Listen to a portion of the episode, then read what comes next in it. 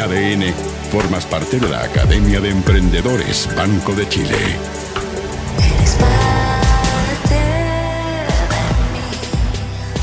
Soy el alumno Leo Meyer y te invito a matricularte aquí en la Academia de Emprendedores. Lo tienes que hacer en www.leomeyer.cl.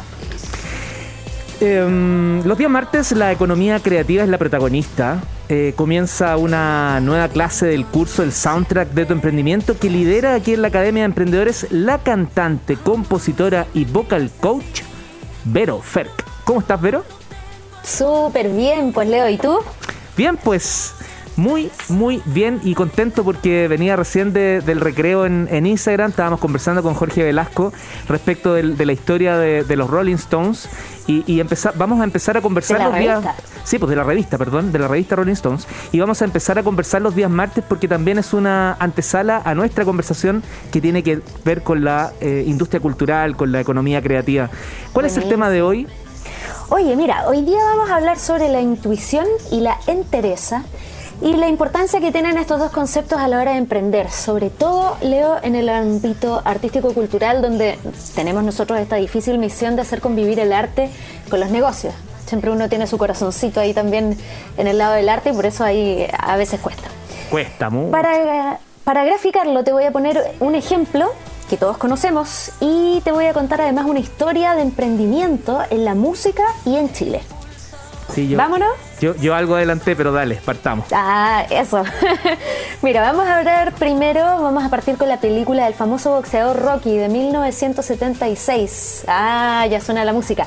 Protagonizada y dirigida por Sylvester Stallone, esta película que abrió las puertas de Hollywood a este famoso actor tiene una historia súper particular. Stallone, eh, te estoy hablando año 75 por ahí, era un actor de 29 años que vivía al 3 y al 4, o sea, le iba ahí nomás y esta situación lo empujó a generar una estrategia para salir de eso, ¿cierto? Y ahí es donde él se propuso escribir un guion de cine. Y en busca se, propuso este, escribir este guion de cine y ahí se puso en esta búsqueda por inspiración. Y ahí fue que un día fue a ver una pelea entre Chuck Webner, un boxeador ya de avanzada edad, Em, que aparentemente no tenía pero ninguna posibilidad ante su contendor que era Mohamed Ali, nada más y nada menos. Ninguna. Que en ese momento, sí, que en ese momento era el número uno del mundo. Pero sin embargo, fíjate que Webner logró derribarlo en el ring. Y eso para Stallone resultó ser la inspiración definitiva que lo empujó a escribir el guion de Rocky en tres días. Hoy te pasaste. Tres días. Bueno, esas brillanteces que de repente vienen. Sí, pues se te prende la ampolleta y ahí todo, todo cuaja. Y hasta ahí estaba todo bien, porque ya tenemos el guion y todo, pero ahora hay que venderlo. Y, tengamos en cuenta también que en ese momento Stallone no era conocido para nada, eh, ni como actor ni como guionista. Más encima, él se había puesto como, como meta ser él el protagonista de la película. O sea, más encima agregarle esa dificultad para poder vender el guion. Finalmente. Con el guion bajo el brazo a golpear puertas. Eso, justamente. Finalmente, eh, Stallone logra vender este, este guion, fíjate, a una productora independiente, aunque con poco presupuesto. ¿Y qué hacemos, Leo, los emprendedores cuando no tenemos la suficiente plata para hacer lo que queremos hacer? Vendemos lo que tengamos al lado para poder juntar el dinero y hacer y cumplir nuestros sueños. Sí, pues obvio, ingeniársela siempre, siempre, siempre, siempre. Le pidió ayuda, en este caso, a su familia y a sus amigos. Así que su, esposa de ese momento fue la fotógrafa de la película, su papá aparece por ahí como el campanillero que sale en el ring, su oh. hermano hizo de cantante callejero. Y así, con un presupuesto de 950 mil dólares, que puede sonar mucha plata, pero para el cine en realidad es súper poco, y la ayuda de la familia y los amigos es como se logró el rodaje de la icónica Rocky 1, que lanzó a Stallone al estrellato y que lo puso ahí en el panorama mundial. ¿Qué te parece? No, maravilloso. Oye, hay, un dato que tengo por ahí anotado, no sé si lo vas a tocar o no, que dentro de las cosas que tuvo que liquidar o vender, hay un, hay un ser muy querido para, para Stallone. Mira, sí, ¿te refieres a su perrito? Sí, pues. Sí, po. no se sabe la verdad si eso es mito o realidad, pero, pero dicen que tuvo que vender al perrito en algún momento porque ya no le quedaba para comer. Y que con la plata que ganó con la primera, con, con la exhibición de Rocky, se fue a comprar a su perrito de nuevo obviamente que tres veces más caro que lo había de la plata que lo había vendido. bueno, pero lo vale, pues es un, es un valor emocional. el amigo de la vida, pues. Oye, profe, ¿y, esto tiene algún vínculo con algún grupo con, o con sí, Absolutamente, porque mira, la historia se repite a través del tiempo.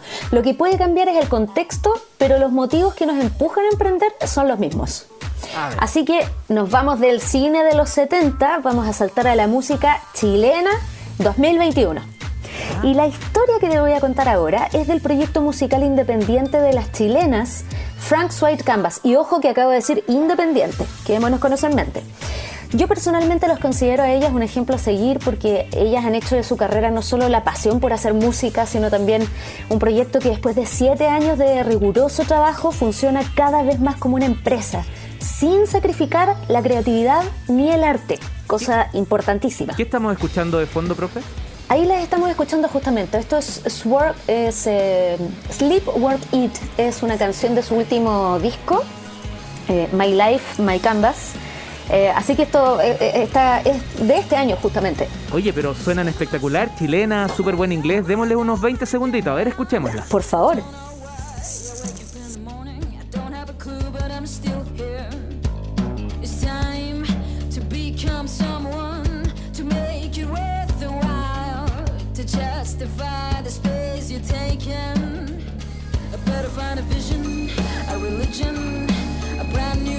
Oye, profe, tremendas. ¿Dónde ¿Qué te parece? ¿Dónde están? Ah, acá en Chile están, pues. Mira. Acá en Chile están. ¿Qué te parece el demoledor sonido de Frank Side Canvas? ¿Cómo se conecta? Aparte de demoledor, porque, porque Rocky era demoledor con los combos, me imagino que acá la música. ¿ah? Claro, justamente. Ellas se conectan justamente en lo que son los, em, los conceptos que guían esta clase, la intuición y la entereza. Ahora vamos a comenzar a desmembrar esta historia, porque te cuento que ellas comenzaron su carrera en el 2014 con la publicación de su primer EP, titulado Intuition, que en español sería Intuición. Pero mucho antes de llegar a ese momento, y mucho antes de formar una banda, Karina Aguilera y Francisca Torres, las dos integrantes de, este dúo de rock, tuvieron muchas conversaciones acerca del propósito de su vida, cosa que lo hicieron desde la intuición, porque eh, ellas en ese momento estaban en el colegio y no, no, era gente que supiera que esto en el mundo de los negocios se hace, ¿cierto? Para, para empezar un proyecto. Entonces descubrieron, fíjate, tres cosas bien importantes que sus intereses y sus valores estaban súper alineados. O sea, primer check para em, embarcarte en un proyecto con algún socio, ¿cierto? Segundo, que ambas compartían las ganas de hacer música y que además querían conectar a través de la música con otras personas. O sea, intereses y valores alineados y además eh, sabían, compartían la visión sobre cómo querían hacerlo. Y lo tercero interesante es que detectaron la necesidad de dedicarse 100% a esto. Esto implicaba salirse del colegio, ir a decirle a los papás, oye, papá, mamá, sabéis que no quiero ir a la universidad, pero te propongo que las lucas que íbamos a poner en la universidad las invirtamos en este proyecto musical, que además es el proyecto de nuestra vida. Así de, potente, ¿eh? Oye, no quiero terminar la clase sin quedarme con la duda. ¿Cómo les fue? ¿Cómo les ha ido? Les ha ido increíble, po. Pero, pero me quiero detener justamente en este punto porque imagínate, ¿cacha lo importante que es que tus intereses y tus sueños estén alineados? Pero además tienen que ser genuinos, ¿cachai? Tienen que nacer de adentro, tienen que ser de verdad. Y otra cosa interesante es que, y esto, a todo esto me voló la cabeza, en el 2018 ellas tocaron en el festival Mad Cool de Madrid eh, ese año el festival estuvo encabezado por artistas como Pearl Jam, Jack White, The Pitch Mode, Arctic Monkeys, Queens of the Stone Age, Dua Lipa, puedo seguir, ¿eh? Tremendo cartel. Y ahí estaban los Frank's White Canvas. Y ahí estaban. Y para lograrlo tenían que pasar por un concurso de votación popular. Entonces piensa tú lo difícil que es eh, que tu público, que está en el, en el orden de los cientos y los miles, eh, puedas en el fondo conseguir ese, ese cupo tan anhelado porque estás compitiendo con millones de bandas alrededor de todo el mundo que quieren ir a tocar a ese festival. Entonces, ¿cómo lo haces para no morir en el intento? Bueno, las Franks se instalaron con un computador afuera de un mall para invitar a los transeúntes a votar por ellas en el concurso. Oh, te pasaste. Te pasaste, ¿ah? Y mira lo potente que es ir más allá y jugártela con una estrategia diferente, porque en ese momento las otras bandas concursantes estaban haciendo publicidad online y eh, recordemos nuevamente que los seguidores ahí estaban en, el orden de los cientos y los miles. Y las Franks también estaban usando el canal online, que sería lo que el marketing define como la estrategia push, ¿cierto? Empujar tu contenido hacia la audiencia.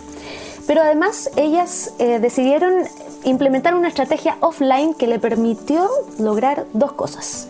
Ya, pero Primero, que alcancemos a decirlas. Las, ¿Cuáles son las dos? Que las conocieran personas que quizás no hubiesen llegado a ellas a través de la segmentación online, por ejemplo. ¿Ya? ¿Cierto? Ganarse la credibilidad de esta gente, porque cuántas veces vemos a una banda fuera de un mall con un computador explicándote su proyecto.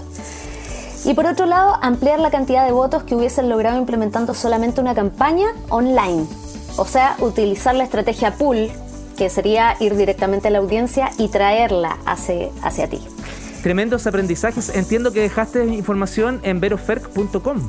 En veroferc.com, justamente. Y eh, por, en honor al tiempo no vamos a alcanzar a decir las últimas cositas ahí que están interesantes. Les iba a decir que sacaran papel y lápiz, pero se las voy a dejar en la página web, así que no se las pierdan, pasen por ahí porque esto está buenísimo. Ya, profe, y yo me comprometo para la próxima clase tener tres minutos extra porque esta historia hay que desarrollarlas con tiempo. Ya. sí es. Que estés muy Un abrazo a ti y a todos los que nos escuchan. Chao, Vero, nos encontramos el 21 para celebrar el año de la Academia Eso. de Eso. Chao, chao. Un abrazo. Chao. En ADN, formas parte de la Academia de Emprendedores Banco de Chile.